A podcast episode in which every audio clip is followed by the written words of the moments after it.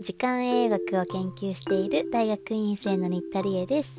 卒業までもうあと2週間ちょっとになってしまいましたが、えー、元気に今日も更新していこうかなと思います。よろしくお願いします、えー、それでは時間栄学の時間。今回のテーマはこの外実リズムっていうのが、えー、やっぱりこの時間生物学とか時間栄学のベースにあるなというものは皆さんもなんとなく掴んでいただけてるかなと思いますがこの外実リズムだいたい約24時間1日のリズムが体温とかそれから睡眠覚醒とかいろんな私たちの生体反応に、ね、関係していますがこのリズムを遅らせてしまうものがいろいろありましたよね、えー、栄養素の話もいろいろしてきましたけれども今回は光の影響がめちゃめちゃ強いよっていう話をしてみたいなと思います。まずね。皆さんもブルーライトを見たらどうしても眠りにくくなるっていうのはもうご存知かなと思います。でこのなんで青色の光だけがこんなに、えー、強く反応してしまうのかっていうところを、えー、ちょっとお話ししていこうかなと思います、えー、皆さんも理科の授業の時にこの私たちの目が網膜で光を感じているっていうことは、えー、習ったんじゃないかなと思います。その時に、えー、視神経といいますか細胞ありましたよね。2種類習ったんじゃないかなと思います、えー、形とかをね、えー、なんとなく感じ取ってくれる。でも色はあんまりよく分かってない。肝体細胞というものがまずありましたよね。ロットとかって言われます、えー、それからもう一つ、えー、三角錐とかのね水って書きますけども水体細胞っていうものがありましたよね。こちらはいろんな色を、え、感じ取ってくれる。そんな風に習ったんじゃないかなと思いますが、え、実はこの青色ライトブルーライトを感じ取るようなそして、えー、覚醒が起こってしまうような、えー、神経があるんですけどもこれは肝体細胞でも錐体細胞でもどちらでもない、えー、新しいものが見つかったよということが1998年に分かったんですね。比較的最近ですよね。この新しい視細胞は RGC っていう名前で、えー、知られるようになりました。網膜神経節細胞略して RGC です。で、えー、これが特にね、えー、いろんな光の色ってありますけれども青色に敏感であるっていうこの細胞の特性によって、え私たちが、えこのブルーライトを浴びてしまうと、えよりこの活性が起こってしまうというのが、え起こっています。でこの新しく発見された、えー、細胞の RGC なんですけどもメラノプシンっていうものを含んでいるということが分かっています。で、えー、私たちが知っていたようなねすごい古典的な、えー、視細胞この肝体細胞と錐体細胞って網膜のちょっと奥の方にいる子たちなんですよね。でこの新しい RGC っていう子たちはもっともっと網膜のね前の方に存在している浅いところに存在しているってことが、えー、分かってきました。でこの RGC が、えーと、古典的に昔から知られている2つの視細胞と違うところがいくつかあるんですけども、まあ、その中の一つの特徴として脳に直接指令というかね通信を行うことができるっていうのが一つあります。なので脳にダイレクトに影響にいっちゃうんですね。なのでこれが強く反応してしまうという一つの理由になっているというふうに言われております。ね、その脳のどこに信号を送っているのかというと、えー、実はこの体内時計のね外実時計の中でも一番大事なマスタークロックって呼ばれているメインの、えー、時計があるよっていうお話を今までもしてきましたけれどもそれはどこにあるかというと脳の思考作上核っていう部分です。でここのね思考作上核にこの青色ライトはこの RGC を通してダイレクトに信号を送られてしまう。めちゃめちゃ影響を受けてしまうということが起こっています。この RGC っていう新しい視神経視細胞なんですけども、えー、こちらはですね、えー、いつも知っている肝体細胞とか錐体細胞に比べて実は感度はめちゃめちゃ弱いんです本当は。で、えー、時空間の分解能力っていうのも低い。で、えー、結構ねこの鈍感さみたいなところが特徴的なんですよね。反応待ち時間がね1分っていう風に、えー、言われていてこれ結構長いんですよ。私たちってこうやって見ると割とすぐに形とか色とかわかるじゃないですか。それに比べてなんか光を受けてからね待ち時間1分あるっていうのはかなり遅い方なんです。でもですねこの環境的に、えー、ずっと浴びているこのパソコンをしばらく見ているとかスマホを見てるのって1分以上見てたりしますよね。そういったことによって、えー、しっかりこの、え、覚醒のスイッチがオンになっていくということが起こっています。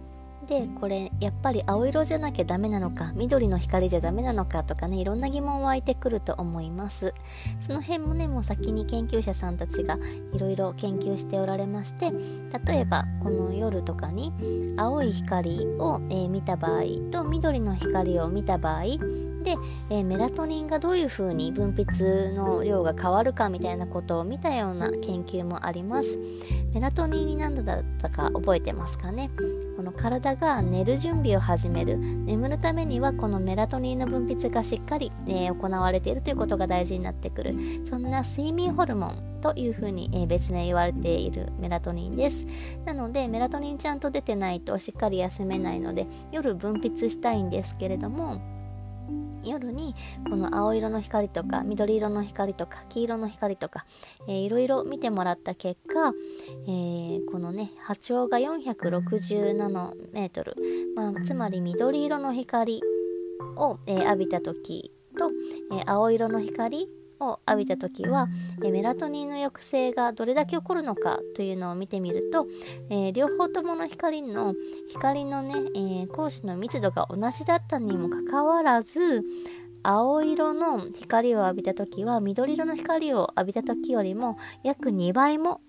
えー、時間メラトニンをね本当は分泌したいのにメラトニンを分泌する量を抑制してしまったということが起こってしまいました。で、えー、同じ光の量でも緑色より青色は2倍やばい2倍の時間抑えちゃうよっていうことが分かっております。これ強力ですよね。で、えー、じゃあこれいろんな人に青色の光を浴びてもらったら、えー、やっぱり、えー、みんななっちゃうのかとか個人差はみたいなことも気になってくるかなと思います、えそれを試した実験もあるんですけれどもこの青色の光だけを、え持っているライトっていうもの単色光があるんですけれどもそれを浴びてもらったような研究がありまして、えー、時間がわからないなんか時計とかスマホとかない環境で、えー、過ごしていただき数日間、えー、ルーティンの仕事とかねいろいろやってもらいながら、えその研究に参加してくれた人たちの、え外日リズムがどんな風になっていくかっていうのをチェックした研究があるんですけどもこれねやっぱり全てのえー、参加者さんが外日リズムが遅れちゃったっていうことがこの青色の光を浴びることによって起こったというふうに確認されています。この時の実験では、えー、だいたいねルーティンをしながら青色の光を6.5時間ほど、えー、浴びてもらった。そしてその中でメラトニン睡眠ホルモンのメラトニンがどういうふうに分泌されているかどれぐらいの量分泌されているのかというものを、まあ、これ刻一刻と変わっていくのでおそらく唾液か何かを採取したんじゃないかなと思いますけどもそれで、えー、何時何分メラトニンの分泌量これぐらいみたいな感じで、え一定期間ずつね測って、えモニターしていくという風な、えー、実験が行われておりました、えー、その結果ですね青色の光を浴びた人たちは体温や心拍数が上がったというふうに、えー、確認されております。つまりはねなんかちょっと交感神経が働いているようなそんな状況になっているっぽいですね。でやっぱり眠気は抑えられています。眠気が減ってしまった。やっぱりこのメラトニンがね出てないので、まあ、自然にそうなってしまったということですね。でその他には警戒に関連する反応、まあ、つまりはこれもね交感神経がピリピリしているような状態だと思うんですけれども警戒何かに警戒するような感じになっているような、えーと大脳辺縁系での反応が引き起こされてしまったというふうに、えー、確認されております。なのでですねやっぱり皆さんもご存知の通り寝る前できれば、えー、睡眠の予定の時刻ありますよねそこから1時間前からはなるべくブルーライトを見ないもうね私もついついやっちゃいがちなんですけどもとにかくベッドルームベッドの中にスマホや PC は持ち込まない。リビングになるべく置いておく。充電もそっちの部屋でやっておくという風にやるのがまあより良いね眠りを迎えるためにはいいポイントだったりしますが、まあ、このブルーライトの覚醒ってね悪いことだけじゃなくて覚醒にも使うことができるのでまあ私は結構夜型なので朝起きるの結構苦労するタイプなんですけどもそんな時時にもちょっと体をね頑張って起こそうかなっていう時にスマホをちょっと見てみるまあ今日のお話の中から言うと、まあ、1分ぐらいちょっと反応に時間がかかるというような、えー、視神経のお話もあったので、まあ、1分以上ちょっとね、えー、ゆるゆるスマホでメールチェックをしたりだとか SNS をスクロールして見てみるみたいなことをやってみるとまあちょっと覚醒がしやすくなる手助けになるのじゃないかなというふうには思われます。なので善悪じゃなくてねうまく使い方だけ、えー、覚えていただけたらいいんじゃないかなと思います。